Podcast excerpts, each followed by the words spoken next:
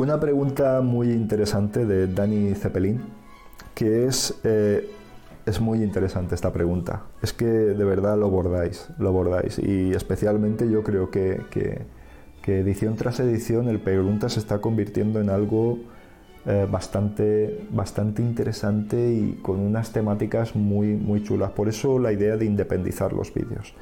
Os comento.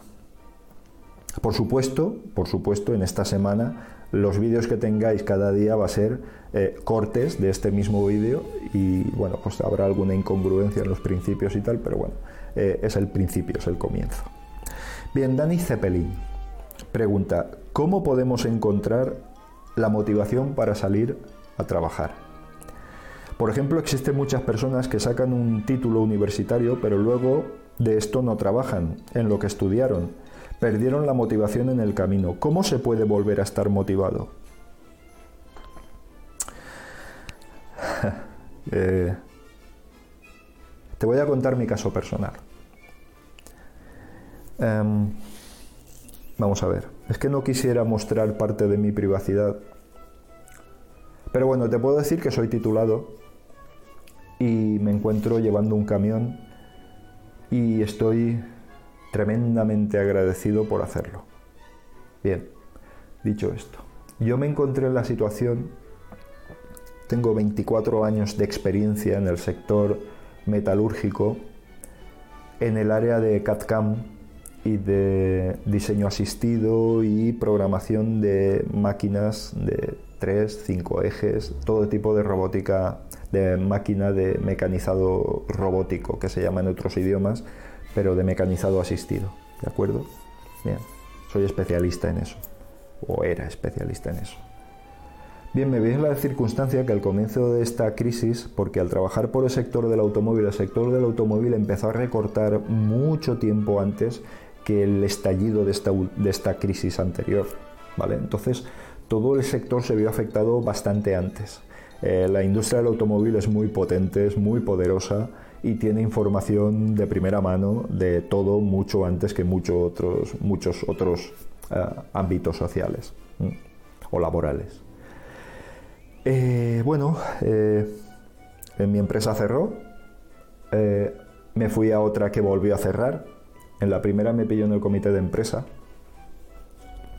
Pasé muy mal, muy mal y bueno, luego he tenido algunos eh, empleos esporádicos en despacho y tal. Y acabé absolutamente asqueado, asqueado de la presión de, de algunos psicópatas que se llaman jefes y del tiburoneo de tus propios compañeros que no buscan más que machacarte para poner un pie encima de tu cabeza y, y promocionarse. Como veréis, ese no es mi, como habréis podido comprobar por mis palabras o mis reflexiones, no soy un tipo de persona, no soy ese tipo de persona. Y bueno, hubo un amigo que te cuento todo esto por si te puede servir como aclaración, ¿vale? Hubo un amigo que me planteó, un amigo, mi hermano mayor que le llamo, no cito su nombre por si no lo desea, que me dijo, sácate los carnets. Digo, bueno, eh, eh, ¿qué hago yo? ¿no? Una rata de oficina. Eh, sacándome los carnes de camión, ¿para qué? ¿Para qué? Y bueno, pues por no oírlo, cogí y me lo saqué. Bien, las circunstancias son que poco a poco, desde esa empresa que estuve 24 años a otra, más otra, más otra, poco a poco vas descendiendo en, en tu categoría laboral he de, comentar que mi titulación no es oficial, no es oficial. Mi titulación es uh, digamos, ingeniería eh, dentro de una marca de la industria del automóvil. Eh, no homologables, sí que se comentó en su momento que se iba a homologar, pero al final no se homologó eh, con la universidad y bueno, me vi en la circunstancia de que tenía una titulación no oficial y que de lo que se prometió, porque yo de hecho iba a estudiar a la universidad, bueno, a la universidad en concreto, al Instituto Politécnico, y bueno, pues al final no se homologó. Pero bueno, bien, yo tenía mi trabajo, pues oye, pues, pues bien, no tuve excesiva inquietud, aunque las materias eran las mismas. ¿de acuerdo? Bien, dicho esto, poco a poco me vi eh, descendiendo en la calidad de los trabajos y la calidad de las empresas y la calidad de todo.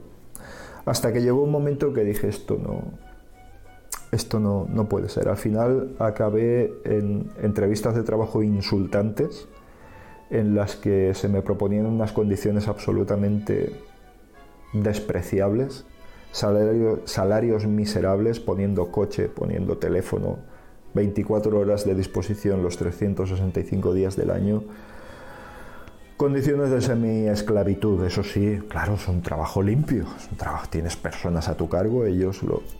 No, me, no me interesó, no me interesó en absoluto, aparte que, bueno, me costó problemas hasta de salud, este tipo de cuestiones. Y al final me dediqué al camión.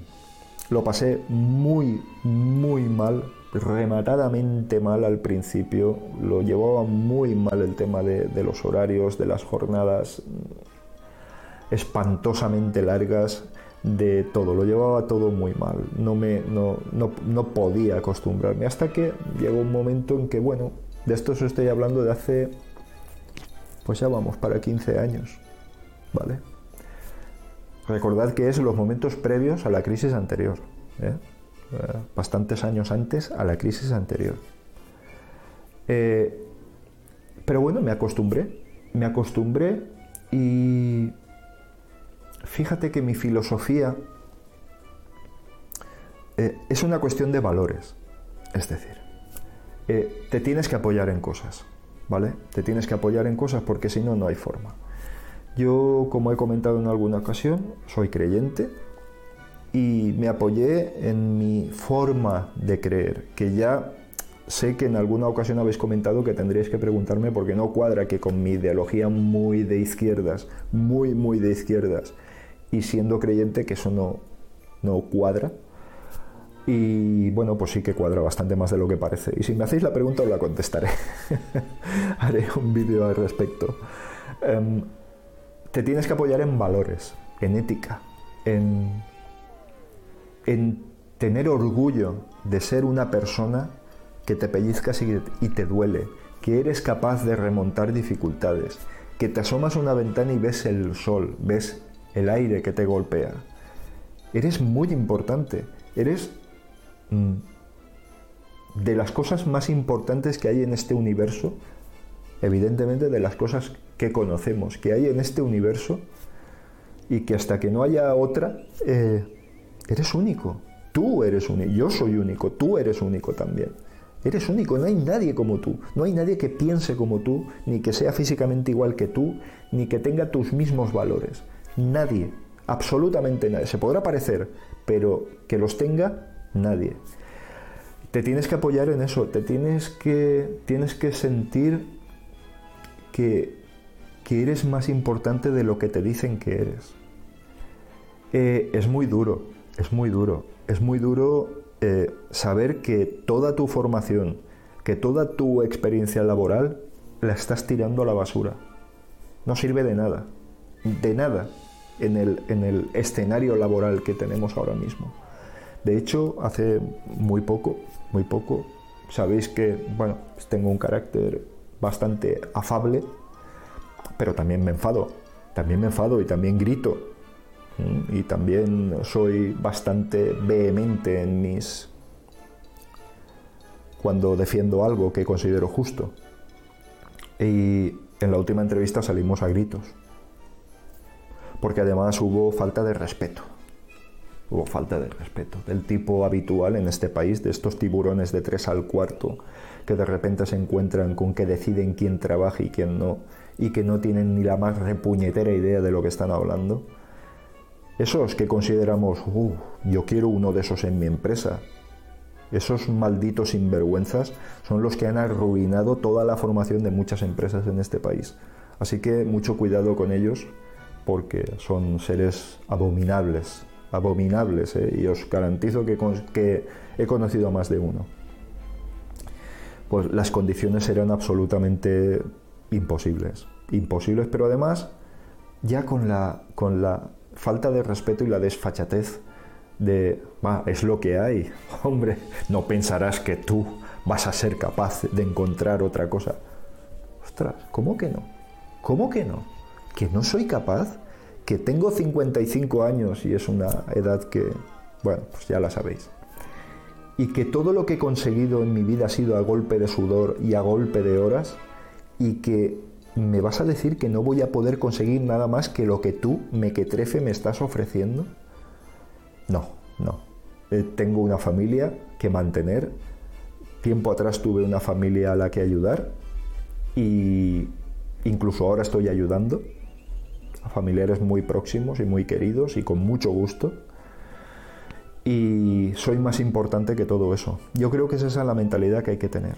Em, no se te tienen que caer los anillos por trabajar en algo para lo que no has sido formado. Tenemos que ser fuertes. Ser humano siempre se ha caracterizado por su adaptabilidad, por su fortaleza ante las inclemencias. Es lo que nos ha llevado al éxito, es lo que nos ha llevado al éxito entre comillas, al ser el máximo exponente de la evolución en este planeta, por lo menos en esta época histórica del planeta. ¿De acuerdo? Eh, así que eh, hay que pelear, las cosas hay que conseguirlas, nadie te va a venir a darte nada, absolutamente nadie. Pero eso sí, créeme, hay que tener unos valores y hay que moverse con ellos, porque eso te va a dar confianza en ti mismo, te va a ayudar a, ser mejor ser humano, te va a ayudar a sobreponerte a las adversidades.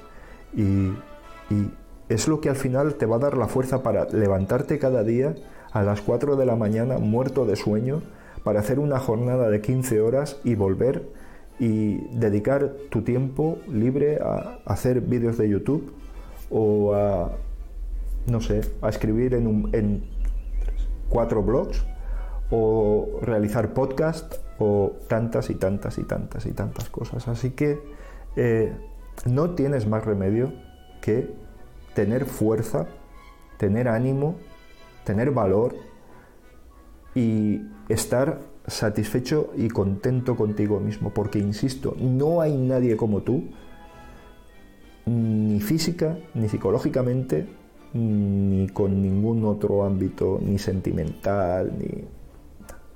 Eres, eres muy grande, eres muy importante y, y seguramente, aunque a veces fallen los ánimos y falten las fuerzas, que sucede, pero es que hay que ser fuerte, hay que ser fuerte. Pero siempre, siempre, siempre eh, lo defenderé con valores y con, y con buena disposición de ser un ser humano, de ayudar y colaborar con tu prójimo y no ir a machacarlo porque eso es propio de alimañas. Así que ese es mi punto de vista. Espero que te haya podido ayudar o que al menos te haya podido... Em, no sé, mostrar un camino o, sugerirte una forma de actuar.